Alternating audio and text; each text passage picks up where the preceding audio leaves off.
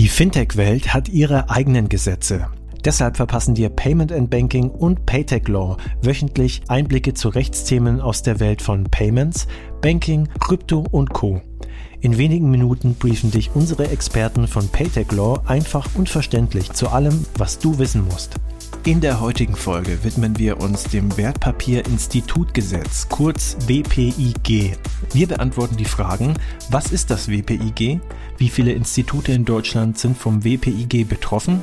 Worauf müssen Institute künftig besonders achten? Und warum ist das WPIG trotz KWG und MIFID überhaupt nötig?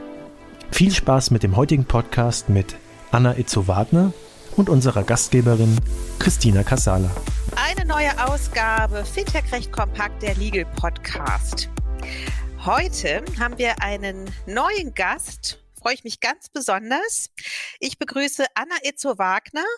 Sie ist Rechtsanwältin für Bank- und Bankenaufsichtsrecht und sie ist äh, Gründungspartnerin und Leiterin des Frankfurter Büros von Ennerton. Hallo Anna, schön, dass du heute dabei bist. Hallo Christina, ich freue mich auch sehr. Premiere. Premiere, genau. Die erste Frau im Bunde. Bislang hatten wir ja deine zwei Kollegen, den Ali Reza und den Anwu.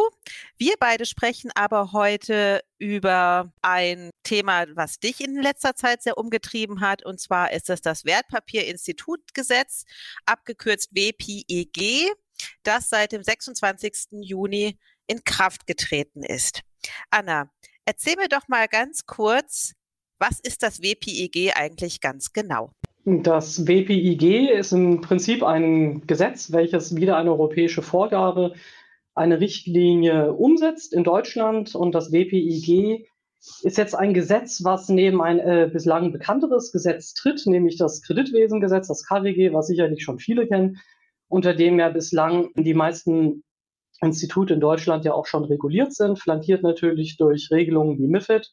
Und äh, das WPIG soll jetzt einen eigenen Anwendungsbereich äh, äh, entwickeln, nämlich für Wertpapierdienstleistungen wie zum Beispiel, ganz praktisch gesprochen, Brokerage-Tätigkeiten wie die Anlagevermittlung, die Anlageberatung oder auch die Abschlussvermittlung Ebenfalls unter das WPIG fallen allerdings auch zum Beispiel die Finanzportfolioverwaltung oder auch das Platzierungsgeschäft, Finanzkommissionsgeschäfte. Also für eine ganze Palette von Wertpapierdienstleistungen, die bislang ihrerseits auch unter das KWG fielen. Und Institute, die nun diese Dienstleistungen erbringen, äh, müssen sich nun auseinandersetzen mit dem Anwendungsbereich des WPIGs. Wie viele Institute in Deutschland betrifft das? Ähm, da kann ich jetzt natürlich nur Schätzungen folgen. Ähm, ich habe sie nicht persönlich alle durchgezählt. Aktuell wird geschätzt, dass das ungefähr 750 Institute in Deutschland äh, betrifft. Allerdings ähm, muss man da nochmal unter diesen Instituten ein Stück weit differenzieren, weil das WPIG selber eine eigene Logik hat im Hinblick auf gewisse Anlage- oder Größenklassen dieser Institute. Es gibt die Klasse 1 Institute, Klasse 2 und Klasse 3 Institute.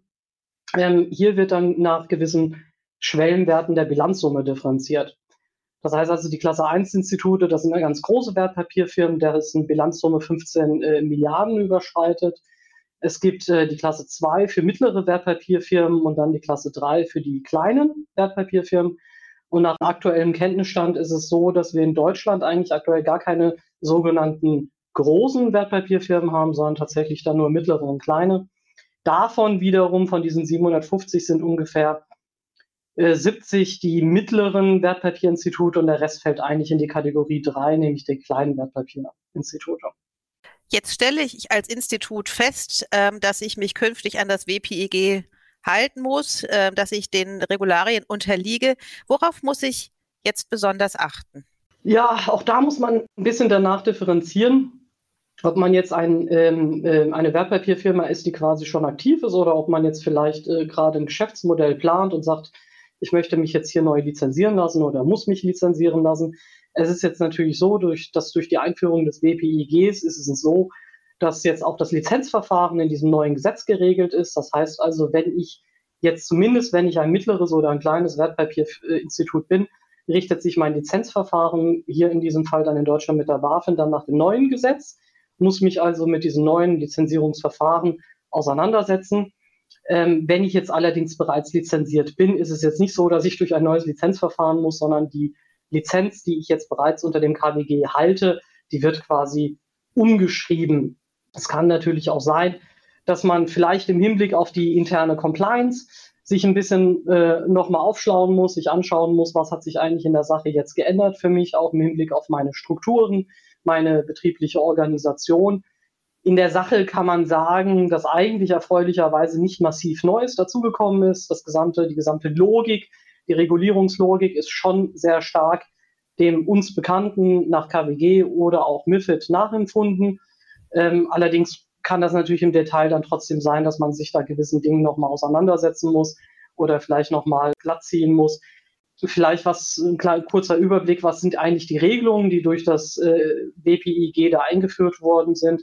Es ist so, dass man versucht, mit dem WPIG dem sogenannten Proportionalitätsgrundsatz im Prinzip gerechter zu werden, dass man sagt, je nach Größe und je nach Risiken eines Instituts soll auch die Aufsicht sich viel mehr danach ausrichten, also so, dass das Ganze auch angemessener ist.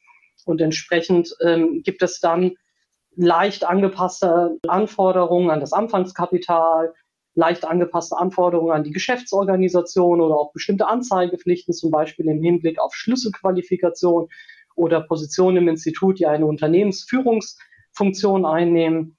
Es wurden auch zum Beispiel die Aufsichtsbefugnisse der Aufsichtsbehörden in den einzelnen Mitgliedstaaten ein wenig angepasst.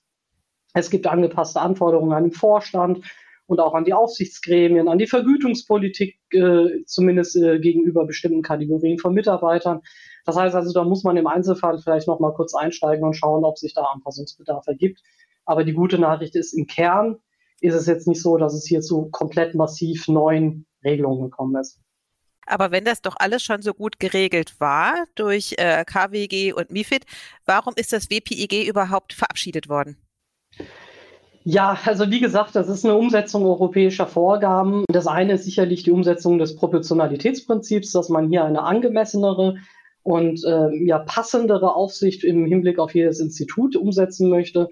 Ähm, daraus erhofft man sich natürlich auf europäischer Ebene insbesondere auch eine intensivere Beaufsichtigung, also dass die das ist eine gewisse Lehre natürlich auch aus gewissen Fehlfunktionalitäten in der Aufsicht in den letzten Jahren. Und im Reflex natürlich soll das auch dazu führen, dass man ja eine Stärkung der Finanzmarktaufsicht hat, der einzelnen Aufsichtsbehörden und damit hoffentlich im Ergebnis auch eine komplett gestärkte Finanzstabilität. So jedenfalls die erklärten Ziele auf europäischer Ebene. Okay, vielen Dank, Anna. Sehr spannend. Dankeschön. Sehr gerne. Das war alles legal, Fintech recht kompakt für dieses Mal. Wir freuen uns, wenn ihr uns auf eurer Lieblings-Podcast-Plattform abonniert. Übrigens, wenn ihr noch tiefer in die Welt des Fintech-Rechts eintauchen wollt, dann abonniert unbedingt auch Paytech Talk, der Podcast von Payment Technology Law. Dort steigen unsere Experten noch deutlich tiefer in komplexe Materien ein. Viel Spaß dabei und bis zum nächsten Mal bei Alles Legal, Fintech Recht kompakt.